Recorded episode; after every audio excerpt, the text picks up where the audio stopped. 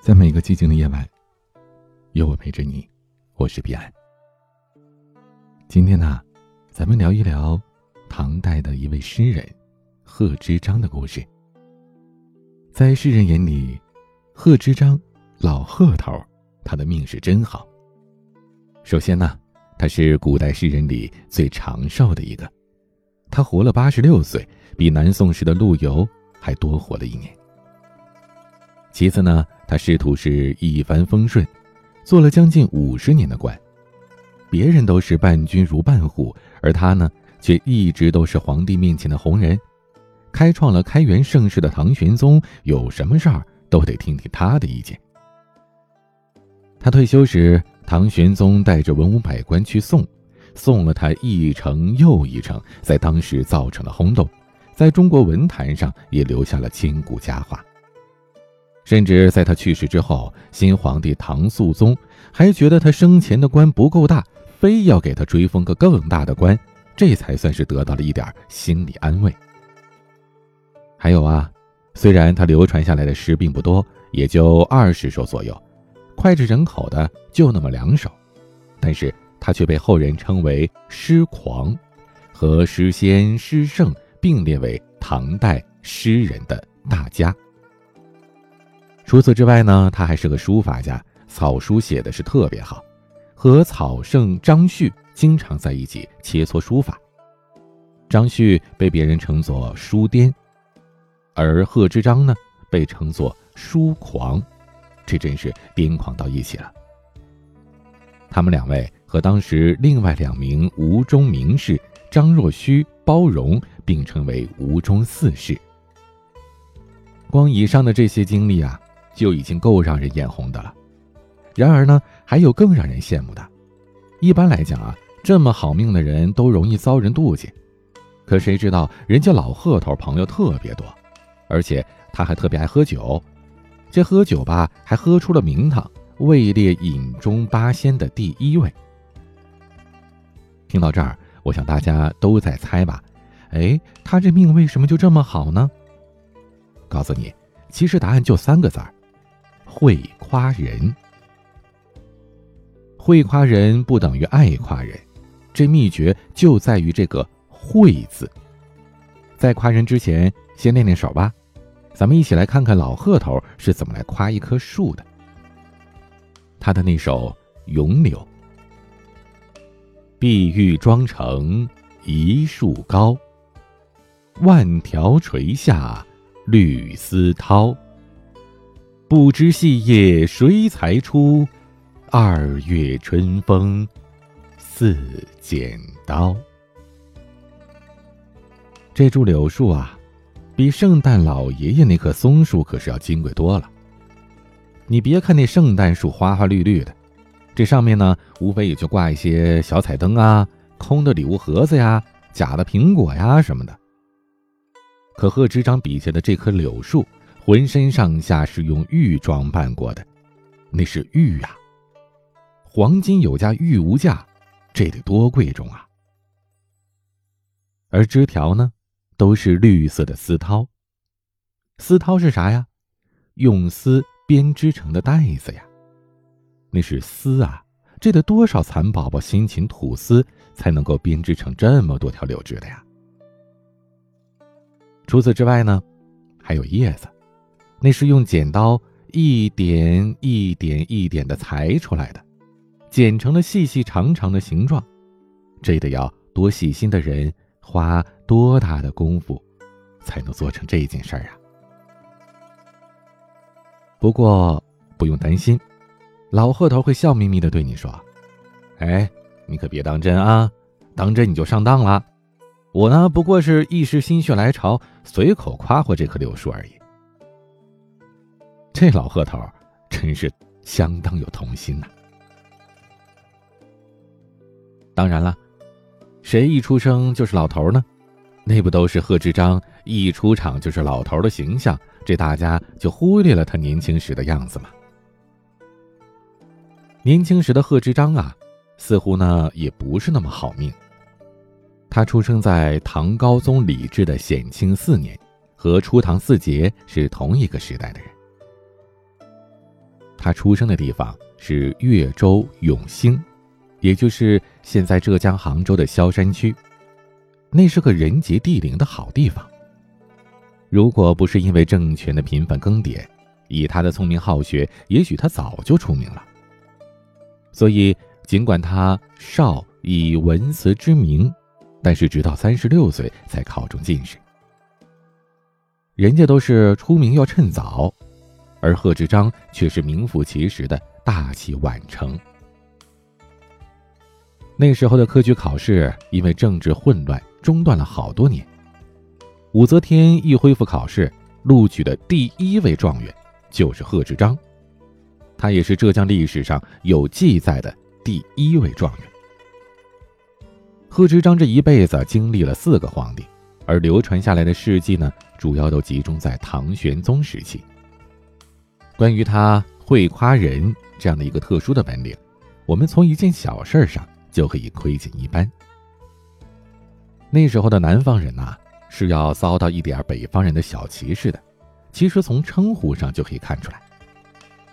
贺知章是浙江人，张九龄是广东人。张九龄后来被罢相，别人安慰他呢，就是那些老生常谈，而贺知章却说：“这些年多亏了您的硬币。”这张九龄有点懵啊，哎。我好像也没给你什么特殊的照顾啊，你干嘛这么说呢？贺知章笑着说：“以前您在的时候，他们都不敢叫我辽。您说我沾了您多少年的光啊？”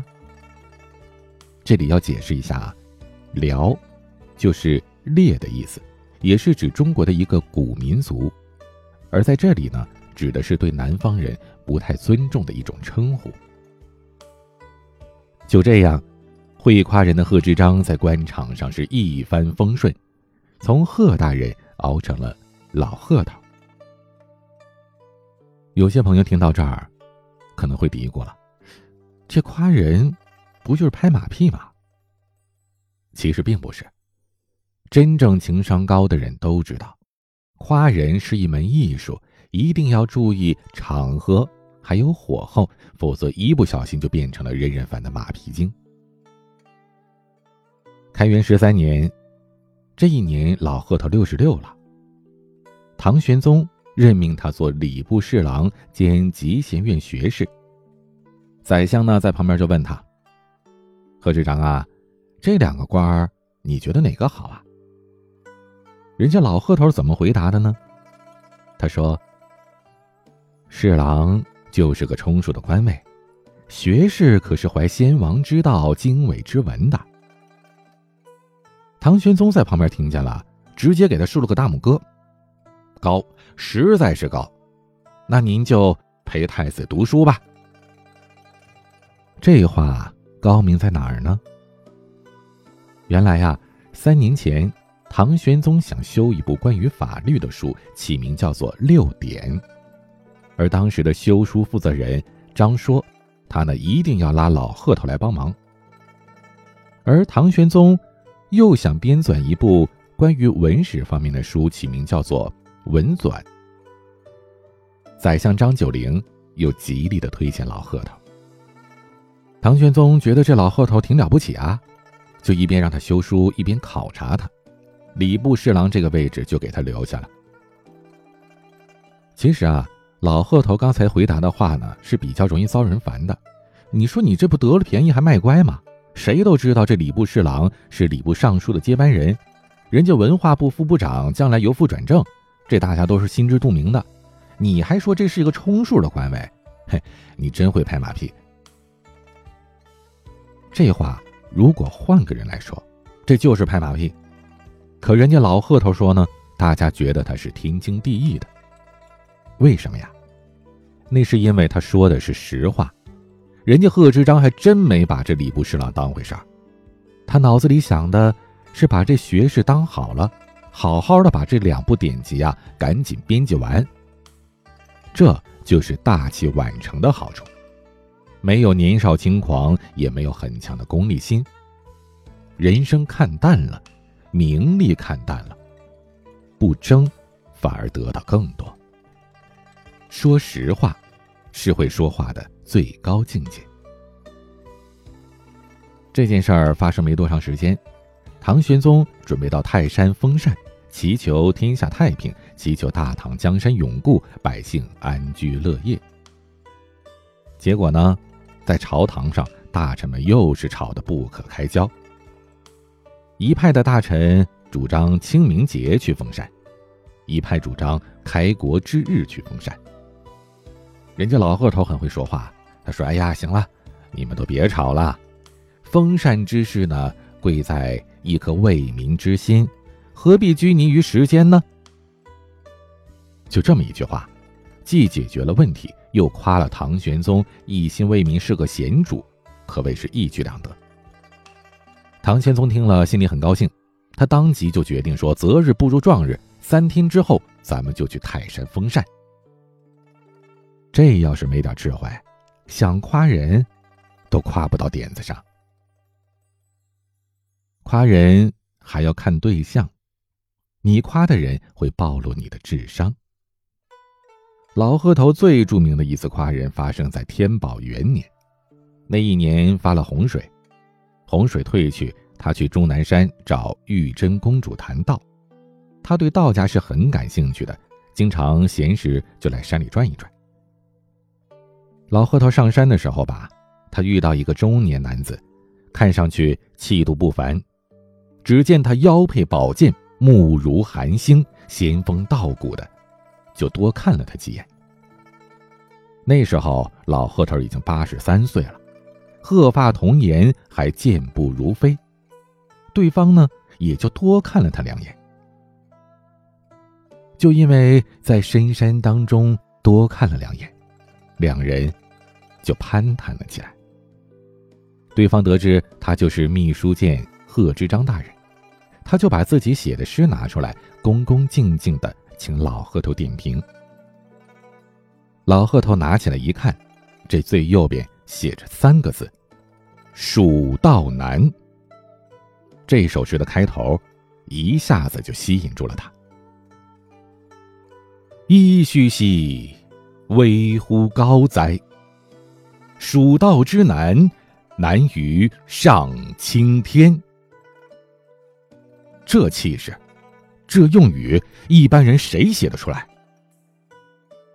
他迫不及待的读完了整首诗，看到左下角有三个字的落款“李太白”。老贺头激动的拍着李白的肩膀，夸奖道：“你就是天上贬谪下来的仙人呐！走，我们喝酒去。”从此之后，李白诗仙的名号。就被传开了。话说那次喝酒，两个人都没带钱，老贺头还把自己腰间佩戴的小金龟抵了酒钱。这店主人呐，一定是睡觉都会笑醒的，这捡了多大的便宜啊！尽管他们二人之间相差了四十岁，但是依然不妨碍他们成为忘年交。李白后来还把这件事儿写成了一首诗，对酒。忆鹤间，四明有狂客，风流贺季真。长安亦相见，呼我谪仙人。西号杯中物，翻为松下尘。金龟换酒处，却忆泪沾襟。最终。还是因为老贺头的举荐，李白做到了翰林待诏。直到老贺头告老还乡，唐玄宗才把过于狂放不羁的李白赐金放还，是给足了老贺头面子。老贺头除了夸过李白之外，他还夸过另外一个人，叫做李泌。在李泌还是个孩子的时候。老贺头就曾经说过：“这小儿目若秋水，智力过人，将来一定能做卿相。”后来唐玄宗听说年方七岁的李泌才思敏捷，善于赋诗，就招他入宫。李泌到来时，正赶上唐玄宗和张说下棋。他就命令张说试一试他的才能。张说看着前面的棋子，说道：“方若棋局，圆若棋子，动若其生，静若其死。”李泌听了之后，当即回答：“方若行义，圆若用智，动若聘才，静若得意。”其中，张说所做的赋句句见棋子，并且说了一些围棋的特征。李泌所做的赋虽然不涉及到任何一个棋子，但是句句与围棋相关，概括出了对弈者下棋时的种种活动和神态。还别说，这李泌啊，后来还真的位居卿相。唐玄宗让李泌去太子府给太子当伴读，老贺头就是他们俩的老师。后来安史之乱爆发。李泌给太子李亨出了不少主意，及时挽回了时局。安史之乱之后，李泌做了唐肃宗时期的宰相，为大唐的稳定做出了巨大贡献。老贺头夸李白是诗仙，这个名号流传了千年。夸李泌一定能做卿相，后来预言成真。老贺头夸人的背后，是他看人看得准。分析判断能力强，这样的表现，难道老贺头从来就没出过错误吗？他晚年把自己的号改为四名狂客，他的骨子里一定有狂的一面，不然怎么会跟李白成为朋友呢？你还别说，他在做礼部侍郎期间就做过一件非常狂的事儿。那一年。齐王李范逝世，他是唐玄宗李隆基的弟弟，葬礼是相当隆重。其中有一个环节，就是在出殡的时候啊，需要有一批十四五岁的贵族子弟牵引灵柩，唱诵挽歌。做这项任务的少年呢，有个名字叫做晚郎。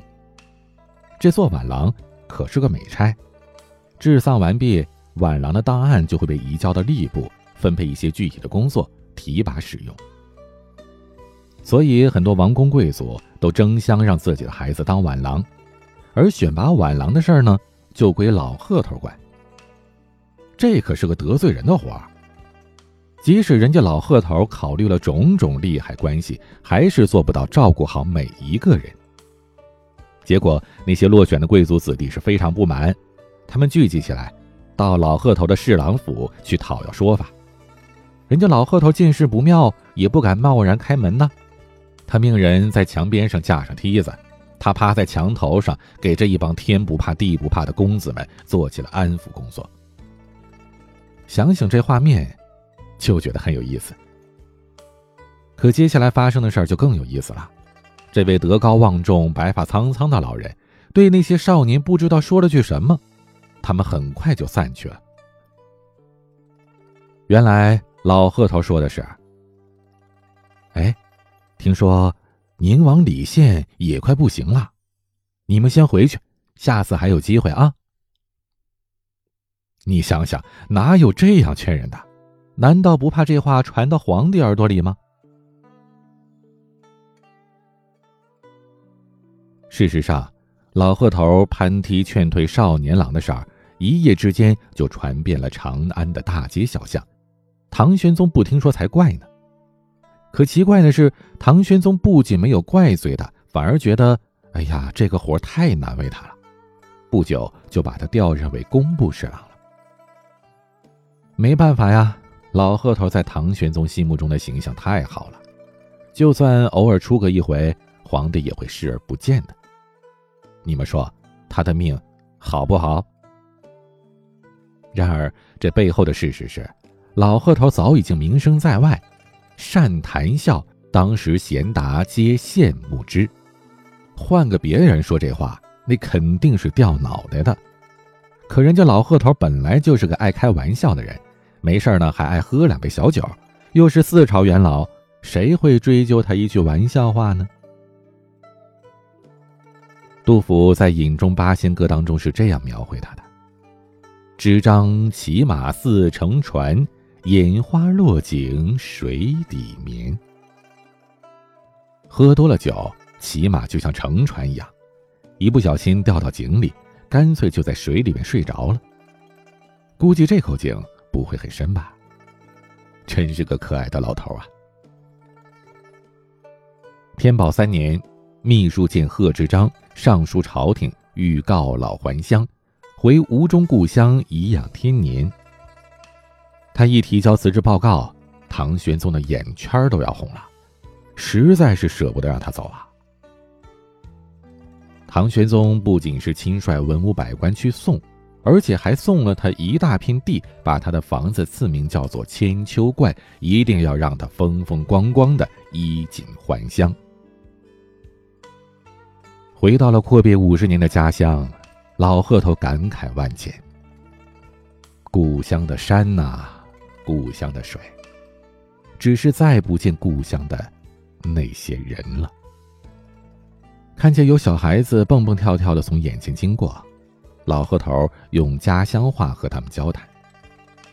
孩子歪着小脑袋看这位老人，奇怪的问：“您是从哪里来的呀？”老河头心绪万千，一首诗从心头流淌出来：“少小离家老大怀，乡音无改。”鬓毛衰，儿童相见不相识，笑问客从何处来。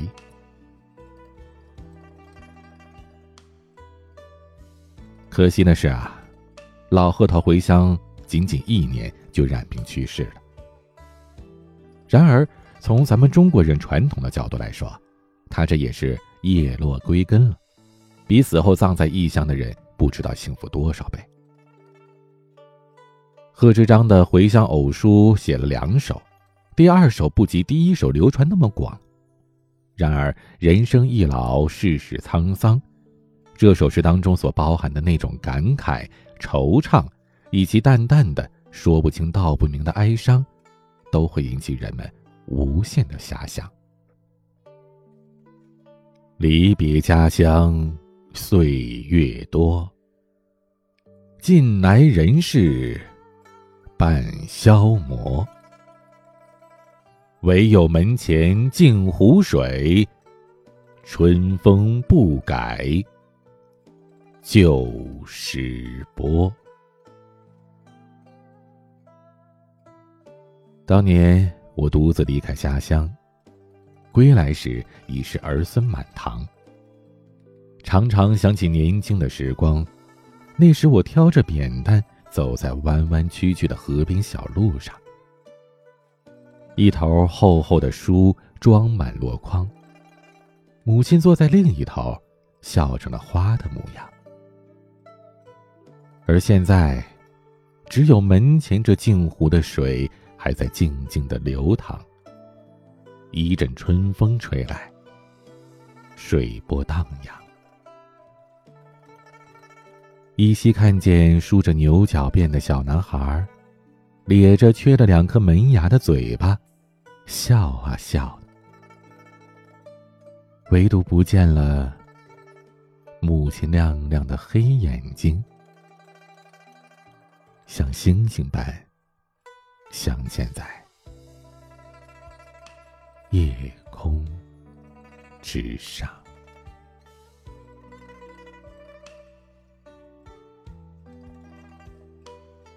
今天的玩具，Jim 演唱的《不露声色》。欢迎添加我的私人微信号：彼岸幺五零八幺七。我是彼岸，晚。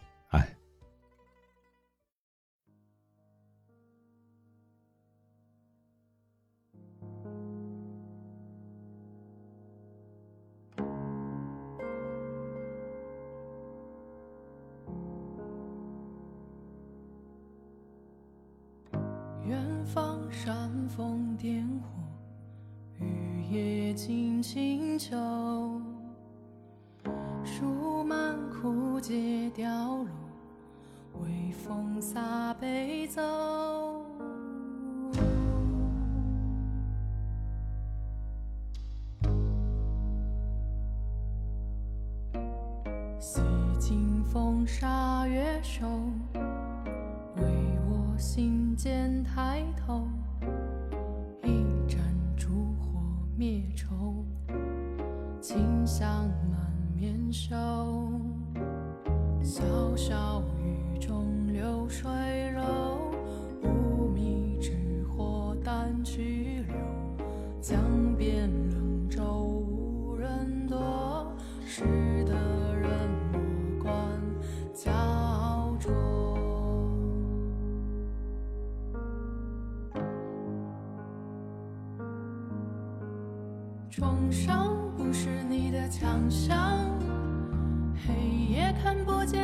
坚强，流放变成我的苍凉，鼓声牵引着谁的心脏？